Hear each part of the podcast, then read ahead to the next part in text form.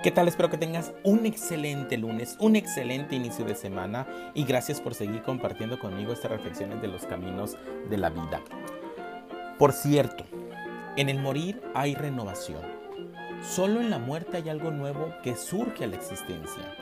No le estoy brindando consuelo y esto no es algo en lo que pueda creer o pensar o que pueda examinar y aceptar eh, intelectualmente, porque entonces lo, lo convertirá en otro consuelo. Pero lo, real es que para aquello que continúa no hay renacimiento, no hay renovación. Por lo tanto, la renovación, el renacimiento está en el morir de cada día, en la muerte que usted teme de las conclusiones previas, de los recuerdos, de las experiencias, con todo lo cual usted se ha identificado con el yo. En el morir del yo, a cada instante hay algo que ha de experimentarse.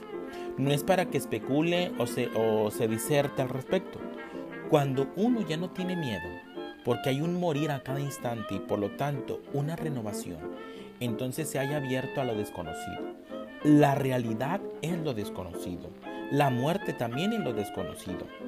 Pero que la muerte es bella, al decir que es bella, que es maravillosa, porque continuaremos en el más allá y toda esa insensatez carece a veces de realidad. Lo real es ver la muerte tal como es, un final, un final en el que hay renovación, hay renacimiento, no una continuidad, porque aquello que continúa se deteriora y lo que tiene el poder de renovarse a sí mismo es eterno. Por eso hay que renovarse cada día, hay que morir al, pasado.